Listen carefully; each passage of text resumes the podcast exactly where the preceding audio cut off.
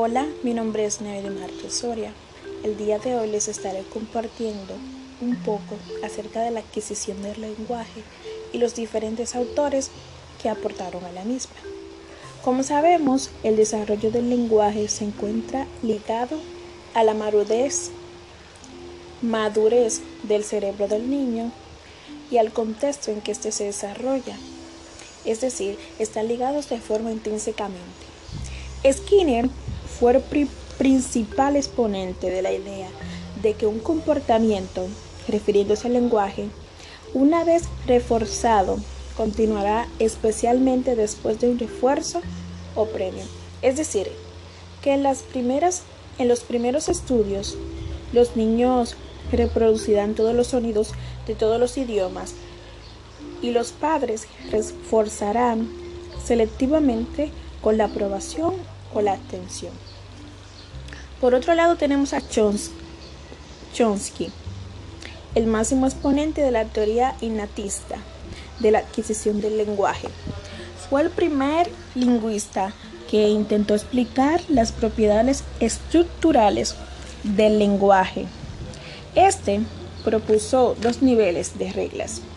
Uno contendría los más generales y otro contendría los las manifestaciones detalladas de las reglas generales.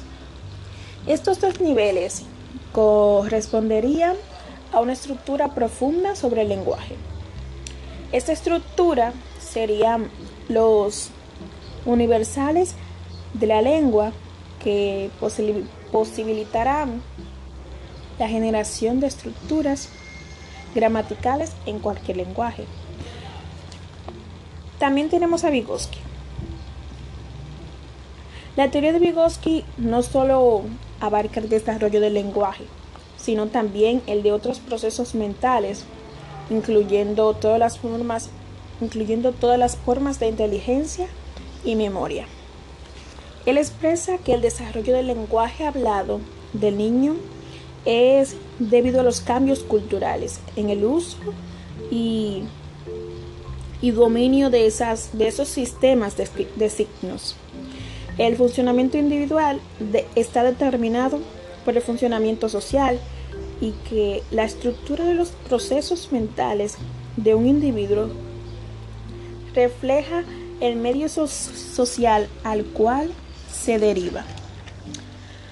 A pesar de que Vygotsky afirmaba que el pensamiento y el lenguaje tenían raíces separadas, él mantenía que el desarrollo intelectual del niño es equivalente a su dominio de los medios sociales del pensamiento, es decir, del lenguaje.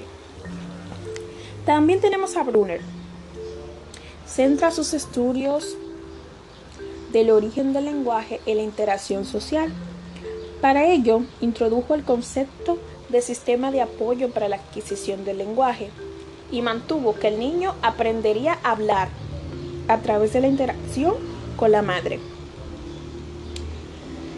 La teoría cognitiva, representada por Piaget, expresa él que la adquisición del lenguaje dependerá del desarrollo de la inteligencia, es decir, se necesita inteligencia para poder adquirir el lenguaje.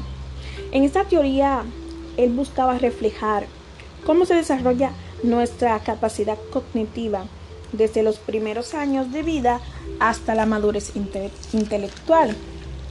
Él en esta teoría, eh, en esta teoría de adquisición del lenguaje, lo estableció en dos tipos. El habla, el habla egocéntrica, que esta es la que corresponde con el tipo de habla que el niño utiliza para poder expresar sus pensamientos. En esta etapa, más que para comunicarse socialmente, este lenguaje se reduciría se entendería más aproximadamente aproximadamente a los 7 años. Es decir, más claro, que este lenguaje se irá reduciendo hasta que el niño cumpla aproximadamente los 7 años. También está el habla social, que es la que es el desarrollo, que esta viene después del desarrollo del egocentrismo, para comunicarse a nosotros, que le estamos viendo o que le estamos diciendo algo o le estamos ordenando algo. En este caso es cuando aparece el habla social.